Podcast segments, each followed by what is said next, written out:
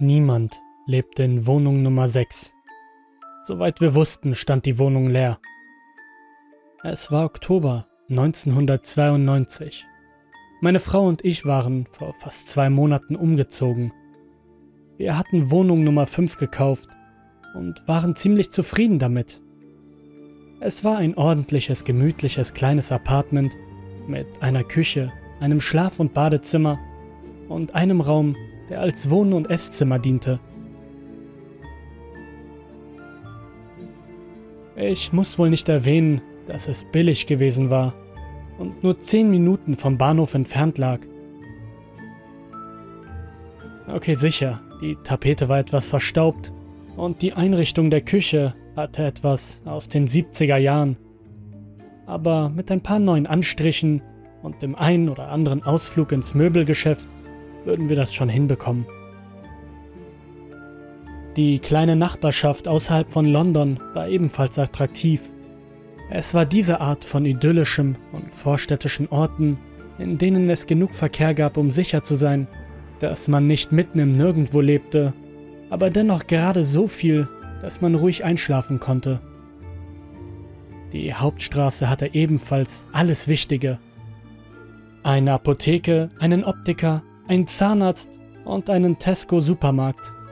Auf jeden Fall hatten wir uns gegen Ende der zwei Monate schon gut eingelebt und hatten große Erwartungen in unser neues Leben in England. Wisst ihr, wir kommen eigentlich aus den Staaten, aber neben der Tatsache, dass die Engländer genau dieselbe Sprache reden wie die Amerikaner, war die Lebensweise dort vollkommen fremd für uns. Es war unser Zuhause wenn auch nicht komplett. Das Wetter war auch so ein Problem. Keine Enttäuschung, denn wir hatten schon vorher viele Warnungen über die Wolken und den Regen erhalten, die den Himmel über England im Herbst und auch sonst im größten Teil des restlichen Jahres füllten. Aber vielleicht sollte ich jetzt doch wieder zurück zu unserer Wohnung kommen.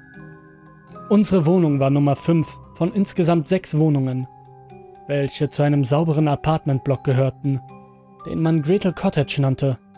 Er lag in der Mitte einer Straße, die sich aus einer Mischung aus Einzelhäusern, Wohnblocks und sogar einigen Gasthäusern zusammensetzte. Gretel Cottage hatte drei Etagen. Im Erdgeschoss führte der Flur zu Wohnung 1 auf der einen und zu Wohnung 2 auf der anderen Seite. Im ersten Stock teilten sich Wohnung 3 und 4 den Platz und ebenso teilten sich Wohnung 5 und das zweite Stockwerk mit, naja, Wohnung 6. Es gab keine weiteren Etagen. In der ersten Woche hatten wir uns die Zeit genommen, uns mit den anderen Hausbewohnern bekannt zu machen. Oder viel eher hatten sie sich die Zeit genommen, um nach oben zu kommen und uns zu begrüßen. Sie waren alle sehr freundlich, zumindest größtenteils. Es gab eine Miss Miggins in Nummer 4, einen Mr. Smith in Nummer 3 eine Französin in Nummer 1 und einen anderen Kerl in Nummer 2. Bemerkenswert ist, dass nicht einer von ihnen jünger als 65 sein konnte. Ich war 24 und meine Frau 25. Ja, ich glaube, wir unterscheiden uns ziemlich von unseren Nachbarn. Es schien, als würden sie ihre Wohnung nie verlassen, außer für Einkäufe. Und das taten sie sehr selten. Wir gingen fast jeden Tag aus, Fast noch bemerkenswerter ist, dass nicht einer von ihnen alleine lebte, verwitwet oder geschieden. Ich glaube, dass es eine seltsame Zeit ist, alt zu sein. Du hast das Gefühl, dass niemand mit dir reden will. Du fühlst dich von den Menschen entfernt, die du liebst. Damals, in unserem Apartment in Ohio, waren buchstäblich alle unsere Nachbarn junge Paare oder Familien gewesen. Es war dort immer sehr laut. Wir hörten Kinderschuhe durch den Flur poltern und eine Menge an Erwachsenen und Kinderlachen. Manchmal hörten wir sogar Streitereien oder Eltern, die ihre Kinder ausschimpften. Und natürlich bedeutete das eine Menge lautes Geschrei. Aber wir waren umgeben von Leben und Jugend und dieser Ort wirkte heller und fröhlicher. Cottage war anders. Es war nett und ruhig, so ruhig, dass es sich manchmal leblos anfühlte. Wahrscheinlich trug das trostlose Wetter seinen Teil dazu bei, aber die fehlenden Geräusche verliehen dem Gebäude ein subtiles, einsames Gefühl. Auf eine bestimmte Art und Weise war das traurig. Genau genommen war es sogar ein bisschen unheimlich. Die gute Sache war, dass wir mehr Zeit außerhalb als innerhalb der Wohnung verbrachten. Wir arbeiteten von 9 bis 17 Uhr im Büro in der Innenstadt und kamen gegen 19 Uhr nach Hause. An den Wochenenden gingen wir so ziemlich den ganzen Tag lang an beiden Tagen raus und kamen zwischen 18 und Mitternacht so zurück. Wenn wir zu Hause waren, schauten wir entweder fern, aßen zu Abend oder schalteten einfach ab. Manchmal gingen wir ins Fitnessstudio, manchmal ins Kino, manchmal saßen wir einfach nur da und redeten und redeten und redeten. Ich gebe zu, wir hatten eine gute Zeit. Und dann, dann war da noch Wohnung 6.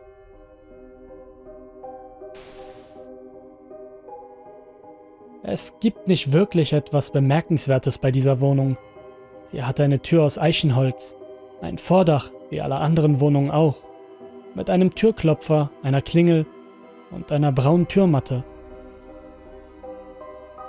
In der Mitte war eine Sechs aus Messing mit Nägeln angebracht. Niemand hatte die Tür geöffnet, um uns zu begrüßen. Und nach einer Woche, in der wir nichts und niemanden hatten herein oder herausgehen sehen, gingen wir davon aus, dass die Wohnung leer stand. Und was sollte daran schon falsch sein? Nichts, richtig?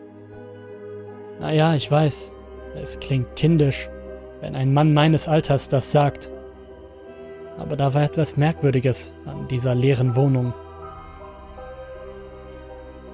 Ich bin mir sicher, dass jeder irgendwann mal ein Haus ohne Bewohner in seiner Straße hat. Oder hatte.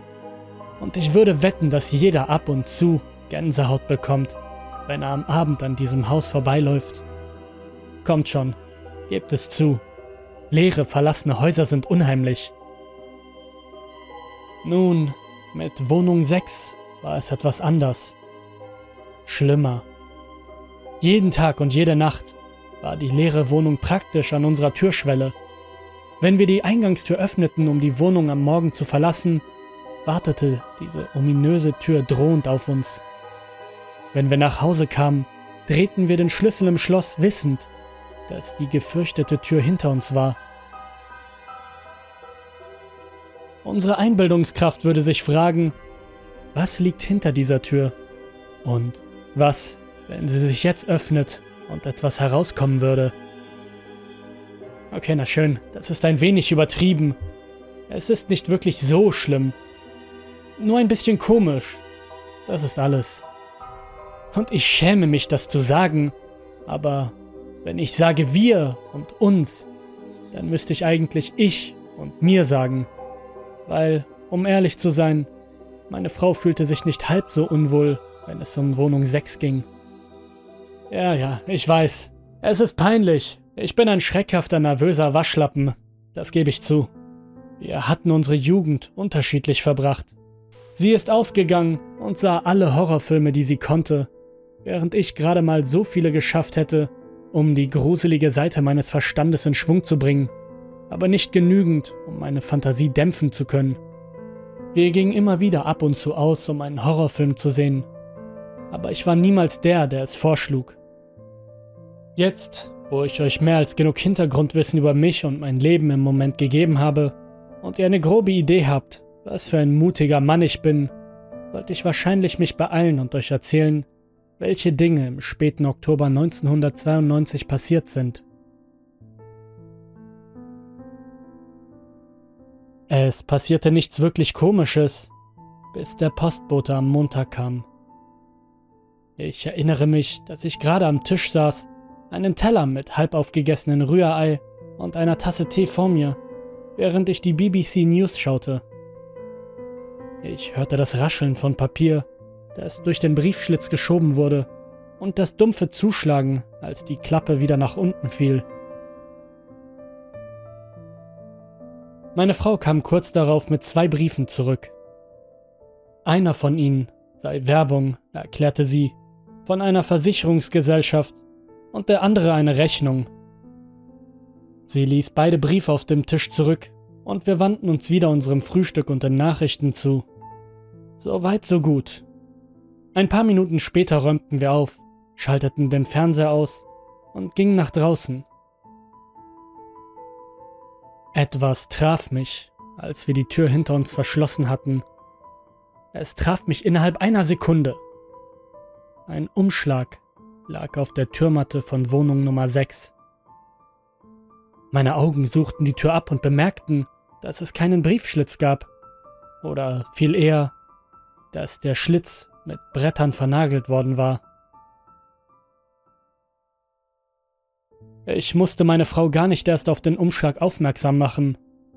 Man konnte es gar nicht verfehlen. Ein ansehnliches weißes Rechteck, etwas gelblich an den Ecken, das unauffällig auf der Türmatte lag. Sie zog verwirrt die Stirnenfalten, schaute den Umschlag eine Weile neugierig an und machte dann Anstalten darauf zuzugehen und ihn sich genauer anzuschauen. Ich hielt sie aus irgendeinem Grund sofort am Arm fest. Was ist? fragte sie, noch überraschter von meiner Reaktion als von dem Umschlag. Tu das nicht, begann ich, räusperte mich und ließ sie genauso wenig los, wie ich den Brief aus den Augen ließ. Lass ihn liegen. Ich schaute mich mit einer Art mitleidigem Lächeln an, schüttelte den Kopf und sagte mir, dass ich mich albern benehmen würde. Aber sie hörte auf mich. Zum Glück. Ich seufzte und dankte ihr. Ich wollte nur nicht, dass sie diesen Brief zu nahe kam. Es fühlte sich einfach nicht richtig an. Auf der Arbeit bekam ich einen seltsamen Anruf während meiner Mittagspause. Ich hatte gerade mein Räucherlachs-Sandwich zu Ende gegessen und war dabei, in einen Keks zu beißen, als mein Telefon zu klingeln begann. Es kam nicht unerwartet oder so, denn ich bekam ständig Anrufe von Kollegen, während ich auf der Arbeit war. Aber das war kein Kollege. So viel stand fest. Hallo? Wer ist da? fragte ich deutlich. Aber alles, was ich hören konnte, war ein brüchiges Zischen, das man im Hintergrund hören konnte. Hallo? Hallo? Dann, ich schwöre, hörte ich ein Lachen. Eine Art fröhliches Kichern, als wäre das hier ein Teenagerstreich. Aber ich war mir nicht sicher, ob das hier ein Teenager war. Das Kichern klang so alt, irgendwie merkwürdig. Es kam mir alles sehr merkwürdig vor. Also legte ich auf und überprüfte die Nummer.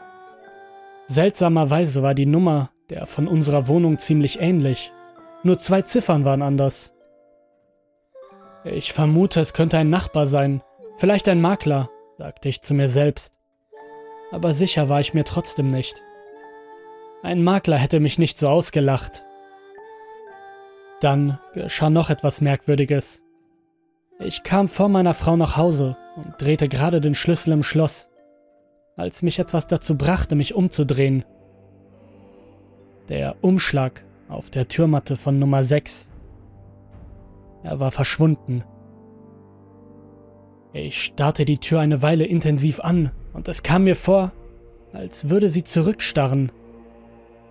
Meine Vorstellungskraft brachte mich dazu, Angst zu bekommen, und ich öffnete so schnell ich konnte meine eigene Wohnungstür und schloss sie hinter mir. Ich erinnere mich, dass ich etwas verängstigt war und hoffte, dass meine Frau so schnell wie möglich nach Hause kam. Irgendetwas wegen dem verschwundenen Brief ließ mir einen kalten Schauer über den Rücken laufen. Jemand lebt in Wohnung Nummer 6. Und sie kamen heraus, um den Umschlag aufzuheben, als ich nicht da gewesen war.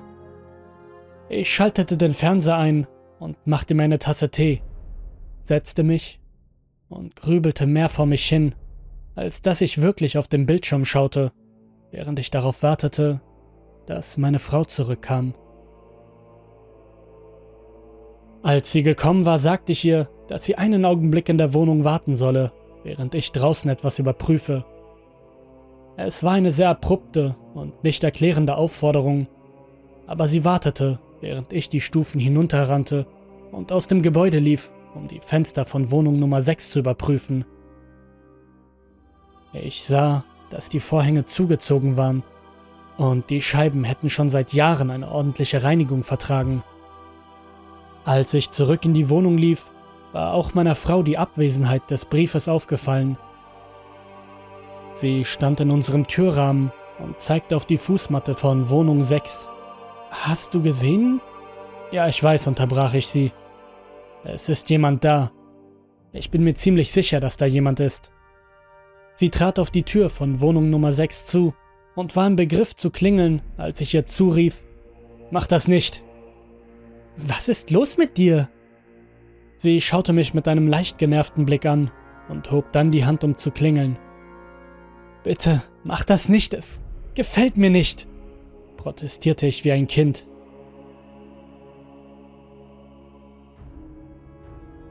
Ich verstehe dich manchmal wirklich nicht. Sie schüttelte den Kopf. Das ist dämlich, ich werde klingeln. Und das tat sie dann.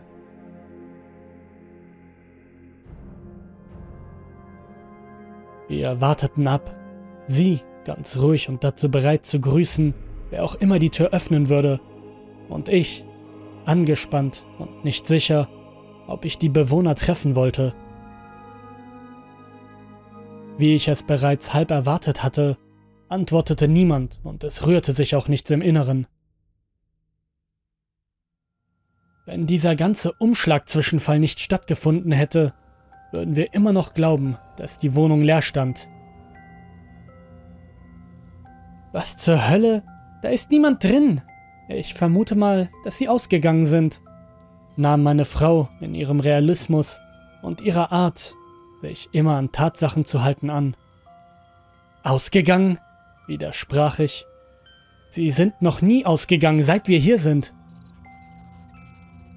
Da ist jemand drin, schön und gut, aber es ist eine Art von antisozialem Freak. Entweder das, oder sie sind gestorben, kurz nachdem sie den Brief aufgehoben hatten. Ich weiß nicht, wieso ich das letzte gesagt hatte, aber es brachte mich nur noch mehr zum Überschnappen. Vielleicht mit, begann meine Frau, als wir wieder zurück uns auf den Weg in unsere eigene Wohnung machten und sie das Licht im Wohnzimmer anschaltete. Vielleicht ist niemand da und der Hausmeister hat ihn einfach aufgehoben, als ihn niemand mitgenommen hatte. Ich war nicht zu 100% überzeugt, aber ich gab mich damit zufrieden.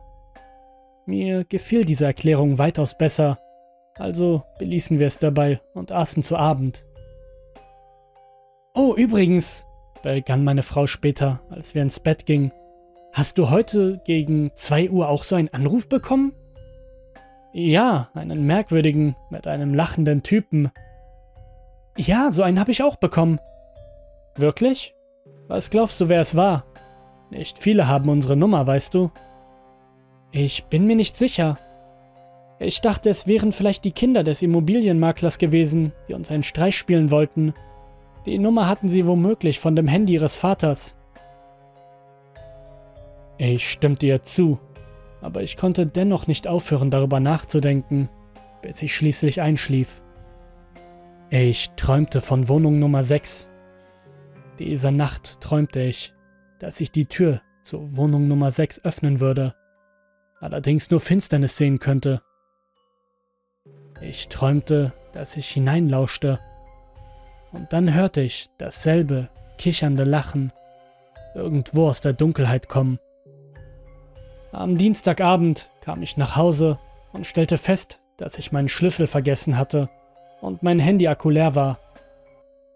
Ihr könnt euch vorstellen, wie frustriert ich war, als ich feststellte, dass meine Frau noch nicht da war und ich auf dem Treppenabsatz sitzend warten musste, bis sie kam und die Tür öffnete. Ihr könnt euch wohl ebenfalls vorstellen, wie die Angst in mir wuchs, als sie auch nach einer Stunde nach der gewöhnlichen Zeit noch nicht da war und ich sie nicht anrufen konnte. Und ich wette, ihr könnt euch auch vorstellen, wie unruhig ich war, als ich im Flur saß, keine drei Meter von der Tür zur Wohnung 6 entfernt. Wisst ihr, wenn man allein und verwundbar ist, jederzeit erschreckt werden kann dann scheint es so, als würde man an genau die Dinge denken, die man lieber umgehen würde, wenn man angespannt ist. Der Traum von letzter Nacht beispielsweise spielte sich immer wieder in meinem Gedächtnis ab. Und ich dachte, dass die Tür zur Nummer 6 jeden Augenblick aufspringen und etwas herauskommen und mich sehen würde. Und ich würde es dann auch sehen. Dann hörte ich das Telefon im Inneren unseres Apartments klingeln. Eindeutig meine Frau, die versuchte mich zu erreichen. Sie erwartete, dass ich bereits zu Hause war. Ich war froh, dass es ihr gut ging und dazu in der Lage war, mich anzurufen. Aber es machte mich nervös, dass sie möglicherweise wegen mir ebenfalls besorgt sein könnte. Dann schaute ich wieder zu der Tür von Wohnung Nummer 6 und ich könnte schwören, dass ich einen Klick gehört hatte. Ein winziger Laut, der irgendwo aus dem Inneren des Apartments gekommen war.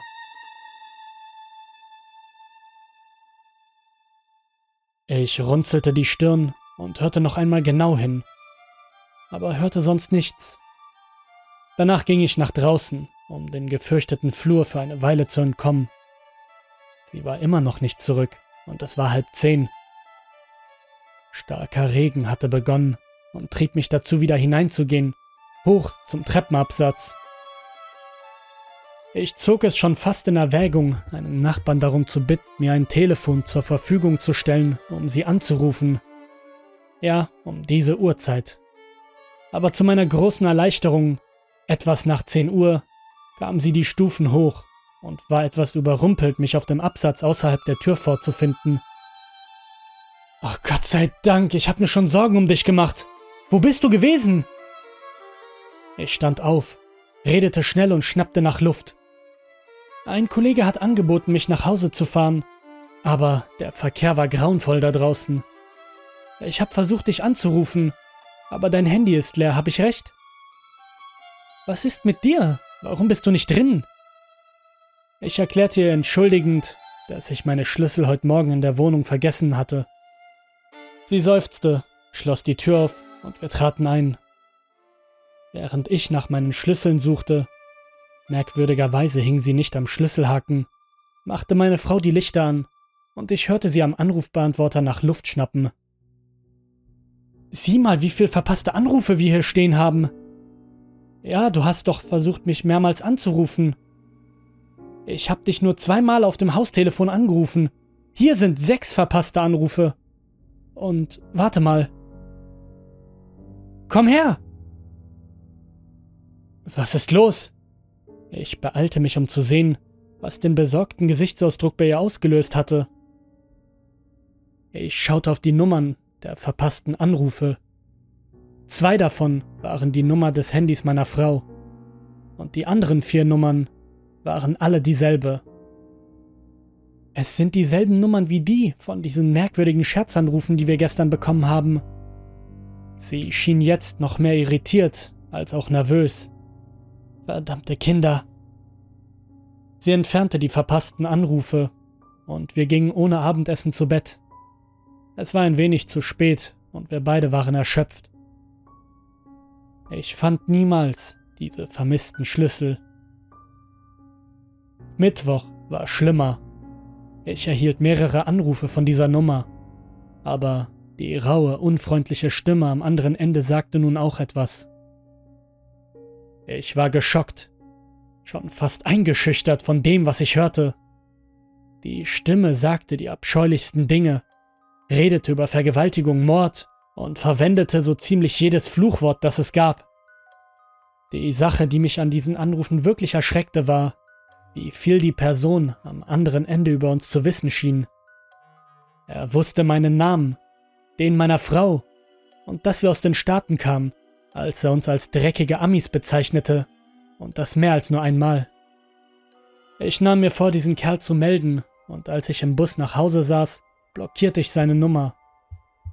Es gab für eine Weile Frieden. Und dann, als ich dachte, dass ich nie wieder etwas von diesem gemeinen, lästigen Hurensohn höre, klingelte mein Handy wieder. Ich war verwundert zu sehen, dass es dieselbe gottverdammte Nummer war. Aber dann realisierte ich, dass es nicht jene Nummer war. es war unsere Nummer. Irgendjemand rief mich von zu Hause aus an. Ich nahm den Anruf an und fragte verzweifelt, ob das da meine Frau am anderen Ende war. Dieses ominöse, knisternde Geräusch folgte, dann dasselbe spöttische, kichernde Lachen. Es dauerte einige Sekunden, bis ich begriff, wie ernst die Situation war, und als ich das endlich tat, übergab ich mich fast vor lauter Angst. Ich sprang aus dem Bus, sprintete nach Hause, stürmte die Treppenstufen hinauf und kam im Flur mit reinem, totalen Terror an. Die Tür zu Wohnung Nummer 5 war offen. Oh mein Gott, rief ich und schwankte etwas, als ich in meine Wohnung stürzte, um den Eindringling zu erwischen. Es war niemand da, als ich nachschaute. Also stürzte ich aus Wohnung Nummer 5 und brach die Tür zu Nummer 6 mit Gewalt auf. Zur Hölle!